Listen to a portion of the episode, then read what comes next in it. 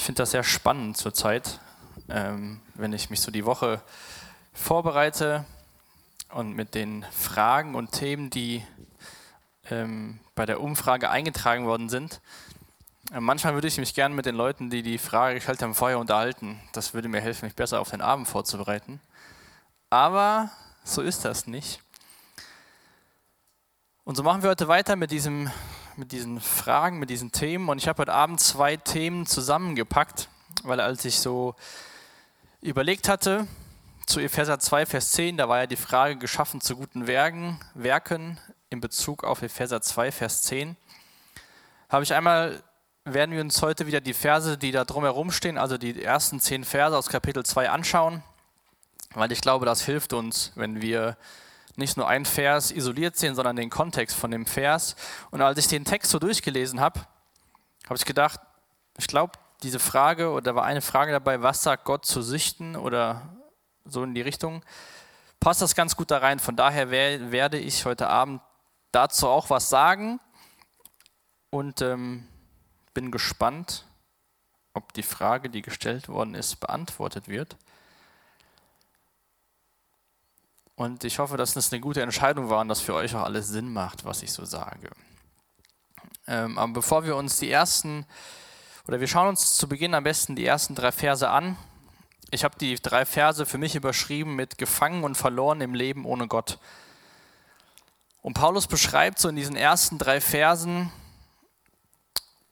uns Menschen oder Menschen ohne Jesus. Und wenn wir uns so um uns herum das alles mal so anschauen, dann erleben wir es immer wieder, dass im Endeffekt jede Generation die Sicht auf die eigenen Probleme nicht so wirklich klar hat, weil man oft viel zu nah dran ist. Ich weiß nicht, ob ihr das kennt. Manchmal gibt es Leute von außerhalb von mir, also nicht ich selbst, sondern andere Personen, die machen mich auf was aufmerksam und auf einmal geht mir Licht auf und ich habe es gar nicht gemerkt, weil das so nah vor mir vor ist, dass ich nicht auf diesen Fehler aufmerksam gemacht worden bin. Und ich glaube, so ist es auch als Generation oder auch als Gesellschaft, dass wir Probleme haben, die wir gar nicht so wirklich erkennen. Dann gibt es immer wieder Menschen, die sagen, morgen geht die Welt unter, alles geht den Bach runter. Ähm, Gerade wenn man sich das anschaut, wenn ihr ein bisschen Nachrichten verfolgt, es gibt ja eine Wahl, die ist sehr umstritten und da geht es ja auch hoch und runter, wie das in Amerika so stattfindet gerade. Und durch die Medien bekommen wir viel mehr mit von den schlimmen Sachen auf der Welt. Ja, vor 100 Jahren ohne Internet, da ist was passiert, wo ganz anders. Das hat man, wenn überhaupt, Jahre später erst mitbekommen. Und das, ja, ich will nicht sagen, das hilft uns, aber wir werden einfach damit konfrontiert, viel mehr mit, mit dem Bösen auf dieser Welt. Wir sehen wirtschaftliche Probleme, ähm, wir sehen Ausbreitung von sozialen Konflikten, wir sehen fehlende oder nicht mehr anwesende moralische Richtlinien. Und es scheint so, als ob wir Menschen unfähig sind, Angelegenheiten selbst zu regeln, dass wir eine gerechte, freie und eine ruhige Gesellschaft haben. Es gibt immer wieder Turbulenzen und Paulus bestätigt das in seinen ersten drei Versen, diesen Zustand der Menschheit. Und ich lese uns mal die ersten drei Verse vor aus Epheser Kapitel 2. Auch euch hat Gott zusammen mit Christus lebendig gemacht. Ihr wart nämlich tot. Tot aufgrund der Verfehlungen und Sünden, die euer früheres Leben bestimmten. Ihr hattet euch nach den Maßstäben dieser Welt gerichtet und wart dem gefolgt, der über die Mächte der unsichtbaren Welt zwischen Himmel und Erde herrscht. Jenem Geist, der bis heute in denen am Werk ist, die nicht bereit sind, Gott zu gehorchen. Jetzt geht er von Beschreibung von ihr zu wir über. Wir alle haben früher so gelebt. Wir ließen uns von den Begierden unserer eigenen Natur leiten und taten, wozu unsere selbstsüchtigen Gedanken uns drängten. So wie wir unserem Wesen nach waren, hatten wir, genau wie alle anderen, nichts verdient als Gottes Zorn. Ein ernüchterndes Urteil, das Herr Paulus hier über die Menschen spricht, wo er sich selbst mit einbezieht. Aber er sagt nicht, es ist aktuell so, sondern früher haben wir so gelebt. Das ist der Zustand von Menschen ohne Jesus Christus oder der Zustand von Menschen, wie ich es letzte Woche gesagt habe, die nicht Jesus-Bekenner sind. Und der Paulus sagt, ich war früher oder wir Juden waren früher nicht anders. Alle Menschen ohne Jesus haben den gleichen Zustand. Und ich finde, man sieht hier in den Versen so, ja, Pessimismus, gleich sieht man Optimismus in den nächsten Versen. Und ich finde, das sieht, oft, sieht man oft in der Bibel, so Optimismus und Pessimismus zusammen mit Verzweiflung und Glauben. Und ich finde, das macht die Bibel real und wahr. Weil da wird nichts gesagt, ja, alles sind gut, alles ist schön, es ist immer alles bestens. Es wird auch nicht gesagt, alles ist schlecht, es gibt keine Hoffnung, sondern da wird dieses Bild aufgezeigt von dem Zustand, den wir ohne Jesus haben und von dem Zustand, den wir mit Jesus haben. Da gibt es Pessimismus, berechtigterweise und auch berechtigterweise Optimismus. Und diesen Kontrast sehen wir auch gerade in diesen Versen, auch in diesem Text heute Abend von Paulus, was der Mensch von Natur aus ist und was er werden kann durch die Gnade Gottes. Paulus sagt, ihr wart tot. Jetzt würdet ihr mir zustimmen, wenn wir gemeinsam beschließen, nicht alle Menschen sind tot, weil die leben, die gehen arbeiten, die machen Sport, die gehen zur Schule, die sind in häuslicher Quarantäne, was auch immer, Menschen leben, sie sind nicht alle tot. Paulus sagt aber, ihr wart tot. Ihr wart nicht nur leicht verletzt oder ihr wart schwer verwundet und habt es gerade so geschafft, sondern tot. Ohne Jesus gibt es kein Leben.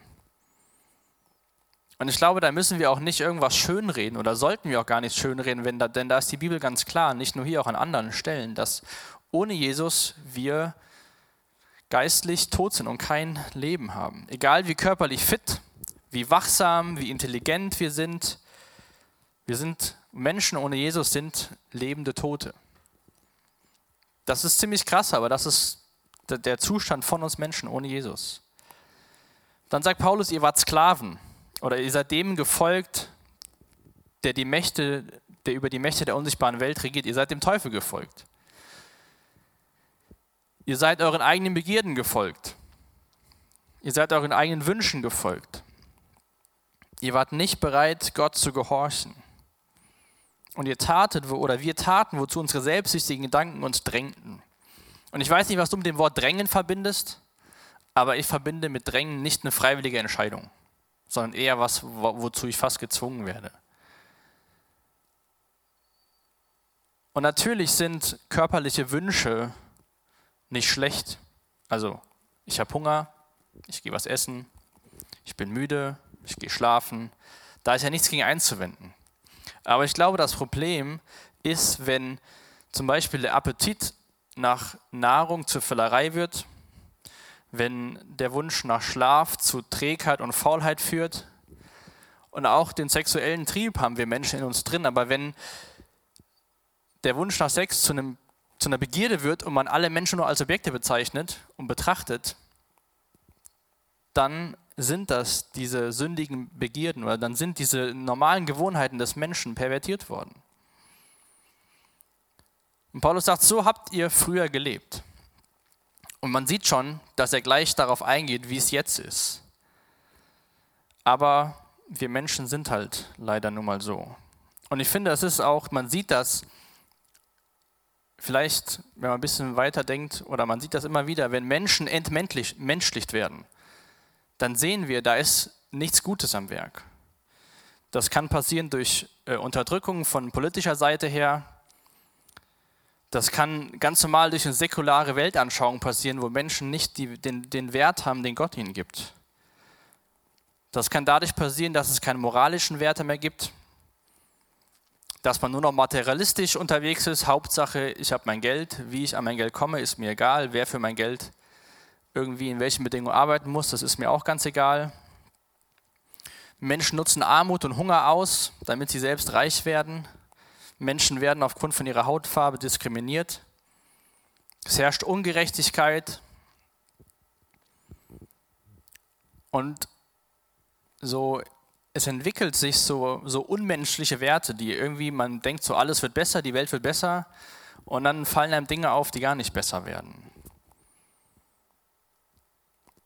Man wird vielleicht gar nicht mehr dazu erzogen, eigene Willen sich zu bilden oder eigene Willen zu haben, eine eigene Meinung sich zu bilden, sondern man bekommt Dinge vorgesetzt und dann muss man das so hinnehmen, was in den Medien gesagt wird. Man hört auf zu denken. Ich glaube, gerade die Medien versuchen oder haben einen starken Einfluss auf uns und können uns kulturell, sage ich mal, knechten. wenn wir uns nur da mit dem einen und gleichen aussetzen.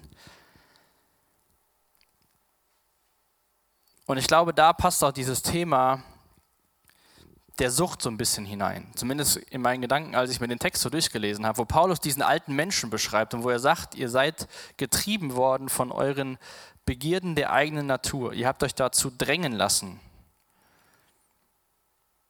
Ich weiß nicht, wie würdest, überleg mal für dich, wie du Sucht definieren würdest oder beschreiben würdest, was eine Sucht ist.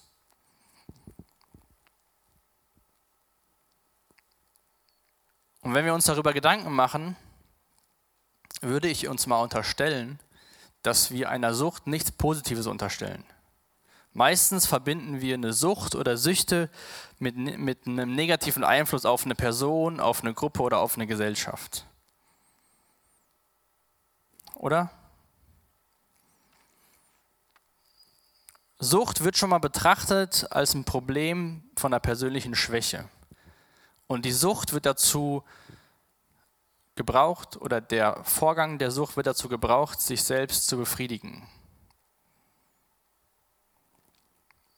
In der Vorbereitung habe ich gelesen, dass es in der medizinischen und wissenschaftlichen Gemeinschaft diese Vorstellung, dass eine Sucht nur die Suche nach Vergnügen ist, so ein bisschen auf der Strecke bleibt, sondern dass es sich um mehr handelt bei einer Sucht.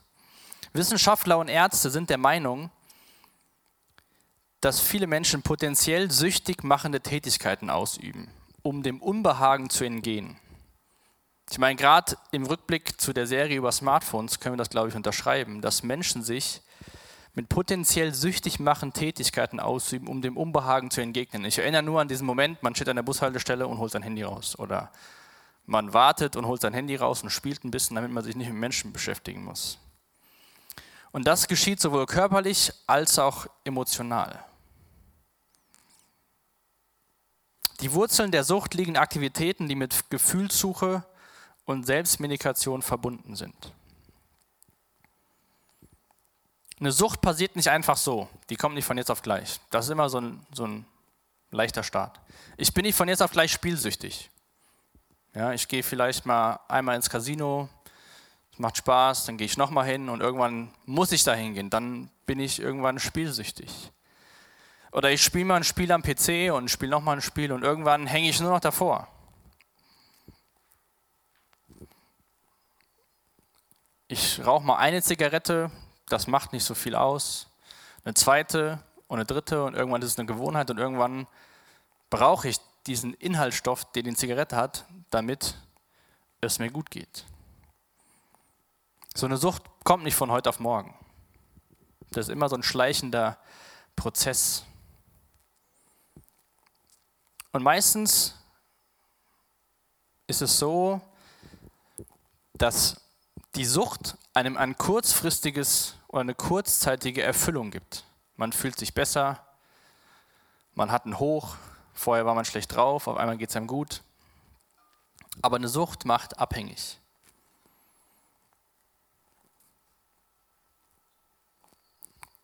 Einer hat gesch geschrieben, eine Sucht dient, während sie zerstört. Eine Sucht dient der kurzfristigen Befriedigung, während sie unser Leben zerstört. Eine Sucht ist eine Beziehung zwischen einer Person und einem Objekt oder einer Aktivität. Und ich weiß, wie gesagt, ich weiß nicht, wer die Frage gestellt hat, aus welchem Hintergrund, ob eine Sucht besteht, ob das rein Interesse halber ist. Aber wenn wir in der Bibel schauen, finden wir nicht direkt das Wort Sucht. Aber ich glaube, wenn wir die Bibel lesen und vor allem, wenn wir die Worte Jesu lesen, ihr könnt gern schon mal Lukas Kapitel 4 aufschlagen und lesen, warum Jesus auf diese Welt gekommen ist, sollten wir zu der Erkenntnis kommen, dass eine Sucht nichts Positives für uns ist. Und dass Jesus gekommen ist und uns auch dabei helfen möchte, aus Süchten auszusteigen. In Lukas Kapitel 4 ist Jesus in der Synagoge und rollt die Schriftrolle auf und liest folgende Verse aus dem Alten Testament, vor, die ein Prophet über Jesus vorausgesagt hat. Lukas 4, die Verse 18 und 19. Der Geist des Herrn ruht auf mir, denn der Herr hat mich gesalbt. Er hat mich gesandt mit dem Auftrag, den Armen gute Botschaft zu bringen, den Gefangenen zu verkünden, dass sie frei sein sollen und den Blinden, dass sie sehen werden, den Unterdrückten die Freiheit zu bringen und ein Ja der Gnade des Herrn auszurufen. Wenn du dir die Frage gestellt hast, nach etwas süchtig bist, dann hör dir die Worte an, die Jesus hier sagt. Gott hat mich gesandt mit dem Auftrag, den Armen gute Botschaft zu bringen und den Gefangenen zu künden, dass sie verkünden, dass sie frei sein sollen. Den Unterdrückten die Freiheit zu bringen. Süchte machen uns nicht frei, Süchte nehmen uns gefangen. Und Gott will uns dabei helfen, daraus loszukommen. Und ich will dich echt ermutigen, dass du, wenn du Probleme hast mit einer Sucht, dass du auf Mitarbeiter auf uns zugehst, dass du Jesus mit ins Boot nimmst, eine Person mit ins Boot nimmst und gemeinsam versuchst daran zu arbeiten. Denn genauso schleichend wie eine Sucht kommt, genauso lange dauert es, bis man davon wieder loskommt. Jetzt kann man sich darüber unterhalten, ob Kaffee eine Sucht ist oder nicht. Aber ich glaube, wir alle haben, kennen Bereiche, wie schnell man an etwas gebunden wird, wo man dann denkt, so, ach, ich brauche das jetzt. Und es braucht Schritte. Es passiert nicht passiv, dass wir sagen, ich möchte davon loskommen und wir machen nichts dafür. Und für Leute mit Sichten, für Menschen ohne Jesus, für uns alle gilt Vers 4. Die Verse 4 bis 6 oder 4 bis 7 habe ich überschrieben mit Gott greift ein. Denn Paulus, nachdem er diese erschreckende und ernüchternde Menschheit aufgezeichnet hat, schreibt er jetzt hier, doch Gott oder doch Gottes Erbarmen ist unbegreiflich groß. Diese Worte sind so wichtig für uns. Auch wenn wir das vielleicht schon mehrmals gehört haben, es ist so wichtig, dass wir verstehen, dass Gottes Erbarmen unbegreiflich groß ist. Wir waren aufgrund unserer Verfehlungen tot. Das war die Zusammenfassung von den ersten drei Versen. Aber er hat uns so sehr geliebt, dass er uns zusammen mit Christus lebendig gemacht hat. Ja, es ist nicht als Gnade, dass ihr gerettet seid. Zusammen mit Jesus Christus hat er uns vom Tod auferweckt und mit ihm hat er uns schon jetzt einen Platz in der himmlischen Welt gegeben, weil wir mit Jesus Christus verbunden sind. Bis in alle Ewigkeit will er damit zeigen, wie überwältigend groß seine Gnade ist, seine Güte, die er uns durch Jesus Christus erwiesen hat. Gott liebt, die man nicht lieben müsste. Gott gibt Leben den Toten. Und Gott ist gnädig denen gegenüber, die keine, die keine Gnade verdienen. Weil sein Erbarmen unbegreiflich groß ist. Gott will diese Menschheit, die Paulus in den ersten drei Versen beschrieben hat, mit ihren Problemen, mit ihren Süchten, Gott will diese Menschheit retten. Er will sie retten und liebt uns so sehr, dass dafür Jesus Christus gekommen ist. Und schaut einmal genau auf diese Verse. Paulus beschreibt nicht primär, was Jesus getan hat, sondern Paulus beschreibt Menschen, die Jesus bezeugen, Christen, Jesusbekenner, was sie durch Christus jetzt schon haben. Also Paulus beschreibt nicht, Jesus Christus von den Toten auferstanden und eines Tages werden wir mit ihm in der himmlischen Welt sein, sondern zusammen mit Christus hat er uns vom Tod auferweckt. Früher wart ihr nämlich tot, jetzt seid ihr lebendig und zusammen mit ihm hat er uns schon jetzt einen Platz in der himmlischen Welt gegeben, weil wir mit Jesus Christus verbunden sind. Paulus will uns sagen, ihr, habt jetzt, ihr seid jetzt schon lebendig, ihr lauft nicht mehr als tot über die Welt, über diese Erde, bis ihr eines Tages im Himmel seid, sondern ihr seid jetzt schon lebendig gemacht worden. Das ist super wichtig, dass wir diesen Wandel verstehen, gerade in Bezug auf Vers 10 und diese Frage, sind wir geschaffen zu guten Werken? Wenn du Jesus nachfolgst, wenn du erkannt hast, dass du Jesus als dein Retter brauchst, dann bist du vom Tod zum Leben geworden. Dann bist du eine neue Schöpfung. Wir sind lebendige Wesen. Und warum macht das Gott?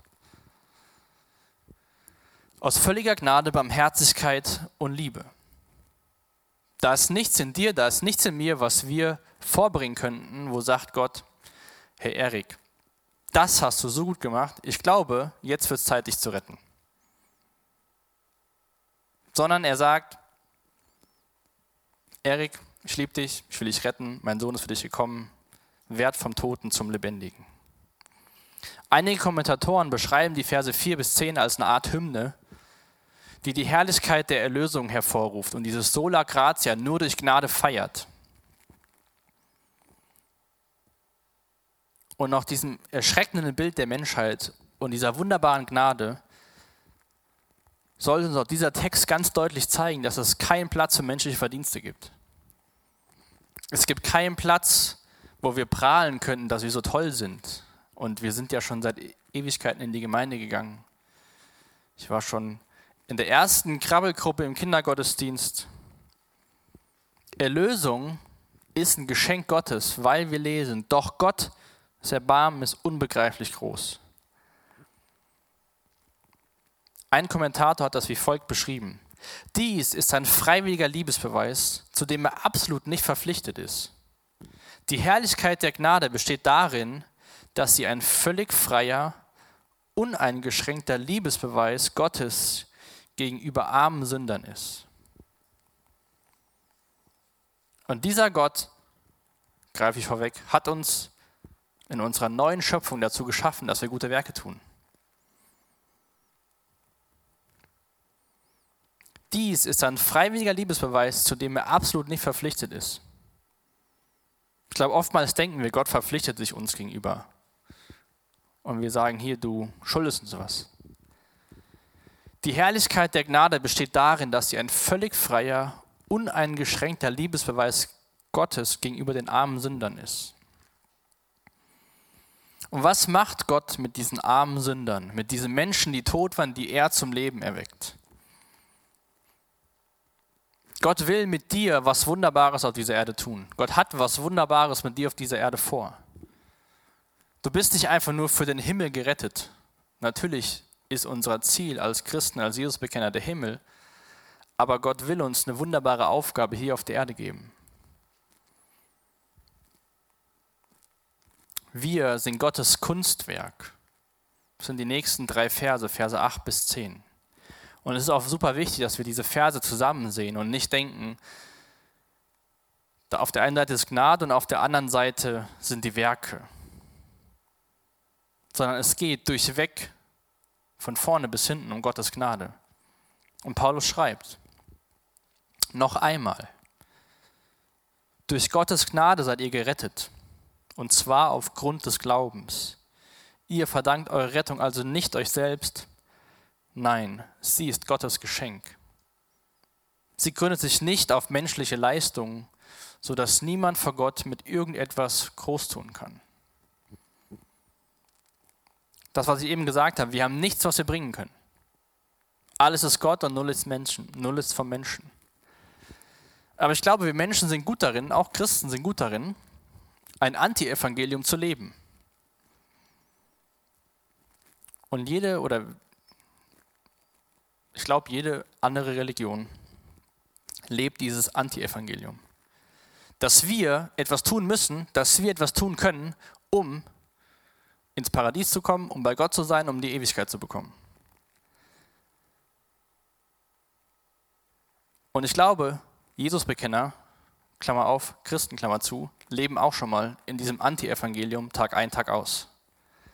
Dass sie irgendwas tun, damit sie von Gott was bekommen anstatt das vollendete Werk von Jesus zu empfangen, zu glauben und zu leben. Die Verse sind vielleicht für den einen oder anderen sehr bekannt.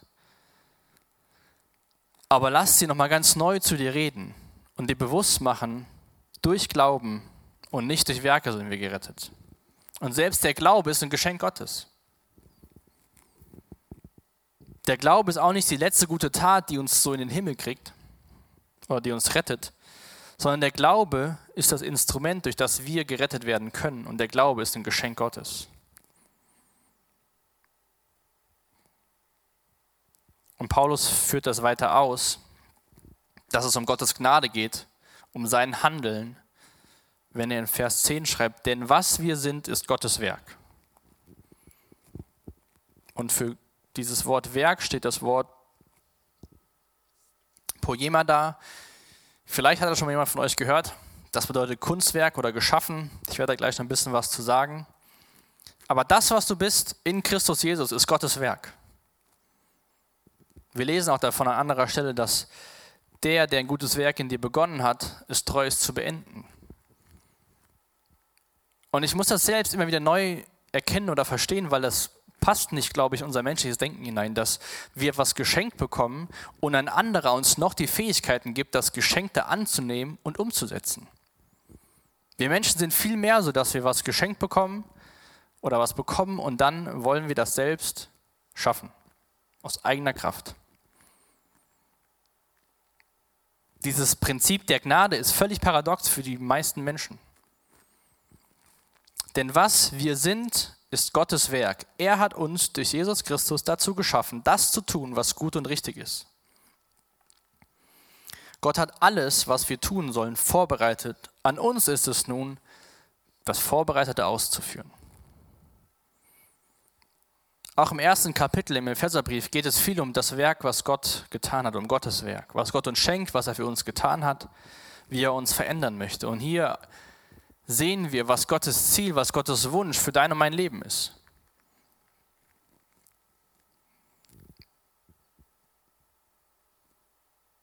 Und im Griechischen fängt dieser Satz mit sein Werk an. Also da ist ganz deutlich, dass es um Gottes Werk geht. Wir sind Gottes Werk, wir sind Gottes Kunstwerk. Wir sind nicht ein Kunstwerk, wo Gott einen Teil dazu beiträgt, sondern wir sind Gottes Kunstwerk.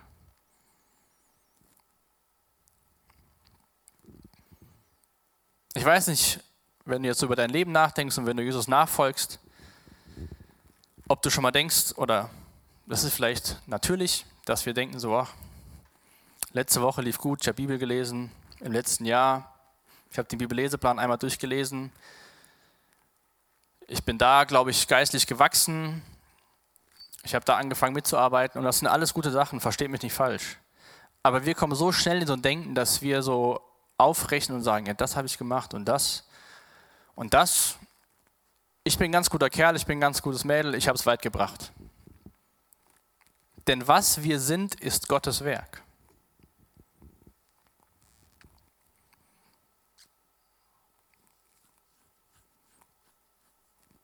Was wir sind, ist sein Werk. Wir sind eine neue Schöpfung in Jesus Christus.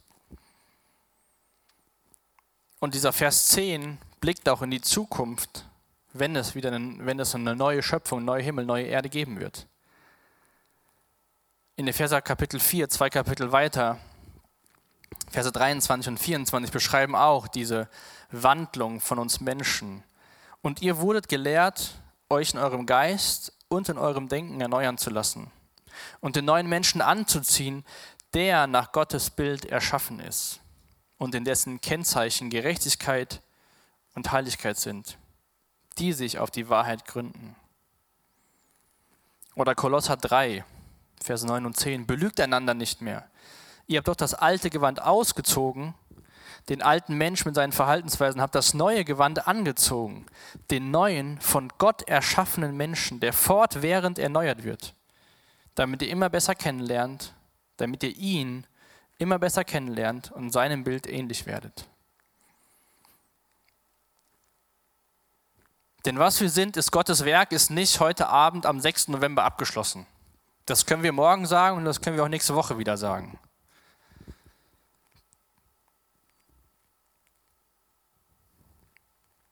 Den neuen von Gott erschaffenen Menschen, der fortlaufend erneuert wird.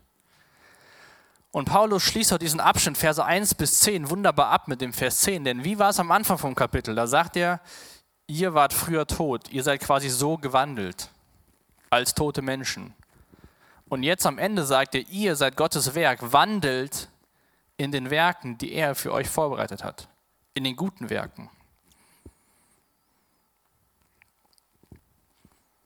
Paulus beschreibt ein Leben von Jesus-Bekennern, dass Gott was Gutes mit ihnen vorhat. Wir sind geschaffen zu guten Werken. Wir sind Gottes Kunstwerk.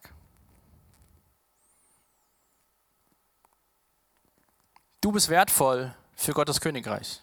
Obwohl du nicht gebraucht wirst, bist du wertvoll. Ich werde auch nicht gebraucht. aber Gott möchte mich gebrauchen. Ich weiß nicht, ob du dich selbst als Kunstwerk beschreiben würdest oder als eine Person, der das, das und das fehlt, das und das nicht kann und da und da seine Fehler hat. Aber wir sind Gottes Kunstwerk. Und das Verb, was mit Poema zusammenhängt, das heißt Poieo, das sehen wir auch durch die Bibel an verschiedenen Stellen, immer wenn es um eine Schöpfung geht, um Gestalten, um Erschaffen. Zum Beispiel Psalm 92, Vers 5.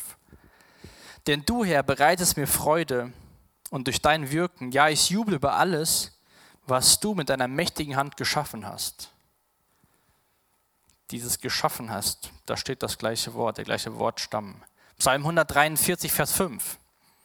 Ich denke zurück an die früheren Tage, sinne über all dein Tun, meine Gedanken richten sich auf das, was deine Hände geschaffen haben.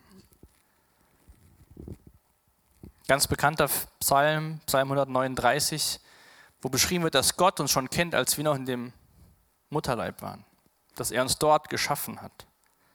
Und Gottes Wunsch ist, dass jeder Mensch zur Erkenntnis der Wahrheit kommt und erkennt, wer Jesus Christus ist.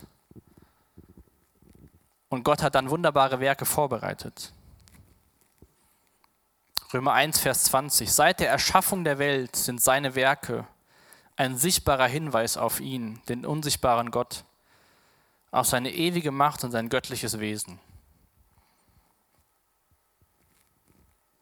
Du bist sein Kunstwerk und seine Werke sind ein sichtbarer Hinweis auf ihn.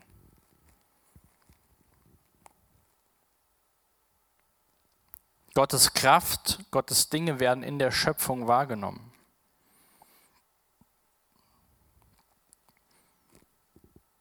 Wir sehen das auch beim Volk Israel in der Bibel. Ganz am Anfang schuf Gott den Menschen aus Staub und dann 5. Mose 32. Wollt ihr dem Herrn vergelten, törichtes und unweises Volk? Ist er nicht dein Vater, der dich geschaffen hat? Er, der dich gemacht hat und bereitet hat? So spricht der Herr, der dich gemacht hat und vom Mutterleibe an dich gebildet hat, der dir hilft. Fürchte dich nicht, mein Knecht Jakob. So aus Jesaja 44.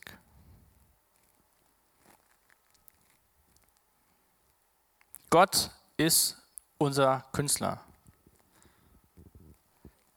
Und Philippa 1, Vers 6, den Vers habe ich eben aus dem Sinn zitiert, wo Paulus sagt, ich bin überzeugt, dass der, der ein gutes Werk angefangen hat, es auch treu ist, es zu vollenden.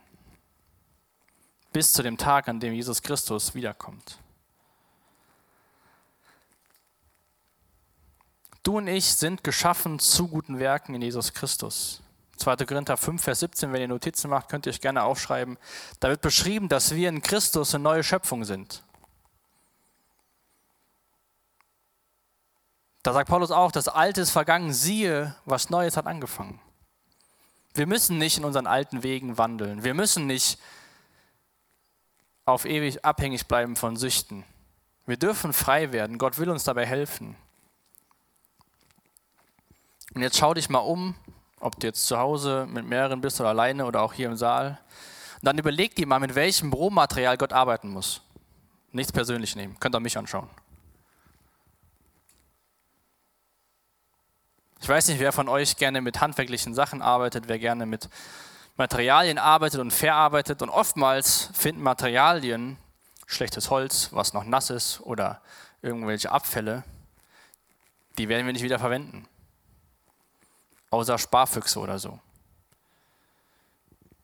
Gott will dich und mich gebrauchen. Du wirst in Christus Jesus als Meisterstück Gottes bezeichnet.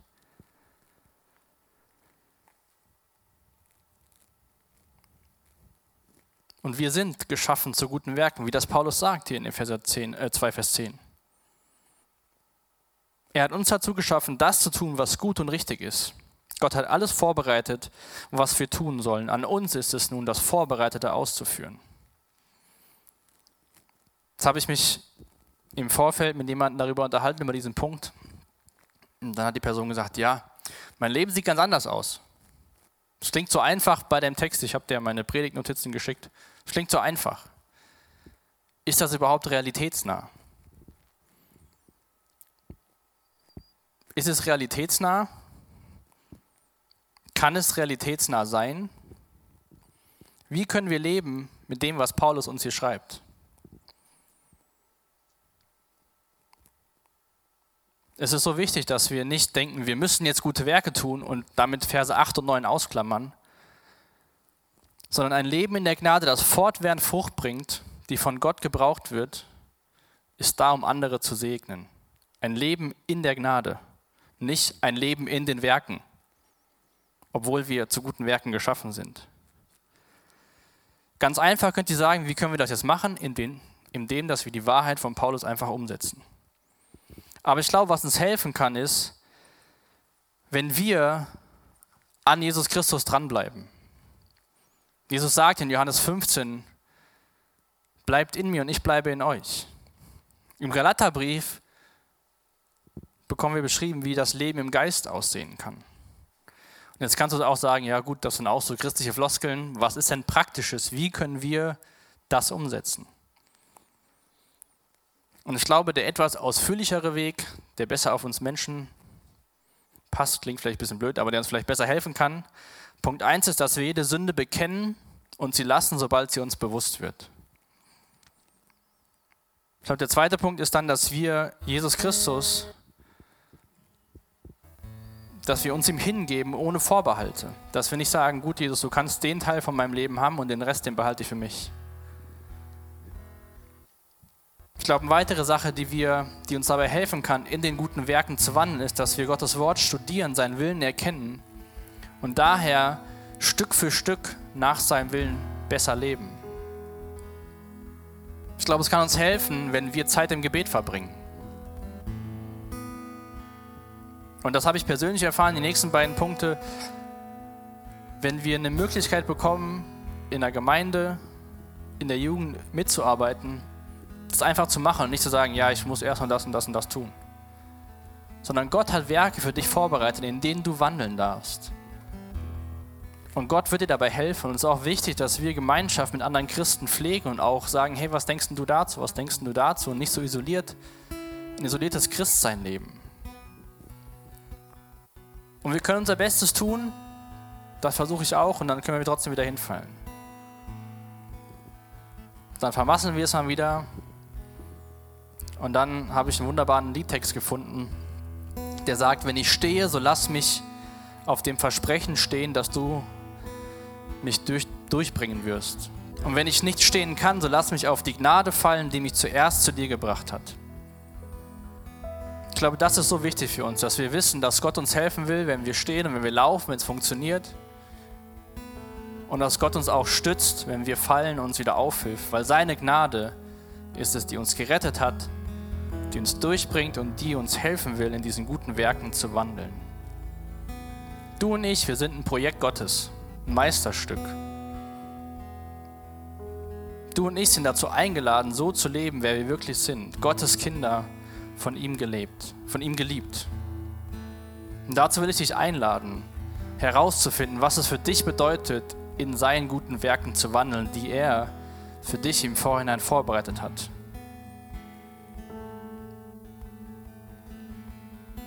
Und wie gesagt, wenn du mit Süchten zu kämpfen hast, dann lade ich dich wirklich ein, mit uns zu reden. Wir wollen dir sehr gerne helfen. Und Jesus ist auf diese Welt gekommen, hat er, hat er selbst über sich gesagt in Lukas 4,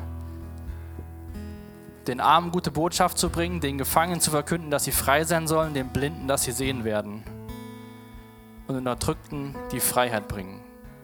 Weil Gottes Gnade so groß ist, dürfen wir gute Werke in seinem Namen tun. Und ich will dich echt einladen, das vielleicht auch mal eine Frage für dich aufzuschreiben und darüber zu beten, Leute zu fragen und mit Gott in Kontakt zu bleiben, in Beziehung zu leben und so zu erkennen, was sind die guten Werke, die Gott für dich, für uns als Jugend vorbereitet hat. Jesus, und ich danke dir dafür, dass du uns dabei helfen willst, dieses Leben zu leben, was dich ehrt ich danke dir dafür, dass wir das Versprechen aus deinem Wort haben, dass du gute Werke für uns vorbereitet hast. Dass wir nicht wie so Leute in der Wüste rumlaufen und suchen, was können wir jetzt tun, sondern ich bitte dich, dass du unsere Augen öffnest, dass dein Geist zu uns redet und uns zeigt, was sind die Werke, die du für uns vorbereitet hast. Und ich bitte dich für Personen, die Probleme mit Sucht haben, die jetzt hier sind oder die auch zuschauen oder die das später hören, dass du zu ihren Herzen redest, dass du ihnen helfen willst, dass du gekommen bist, um Gefangene freizusetzen. Danke, dass wir lebendig sind in dir, Jesus. Und bitte mach uns deutlich, dass wir verstehen, wer wir sind in dir. Amen.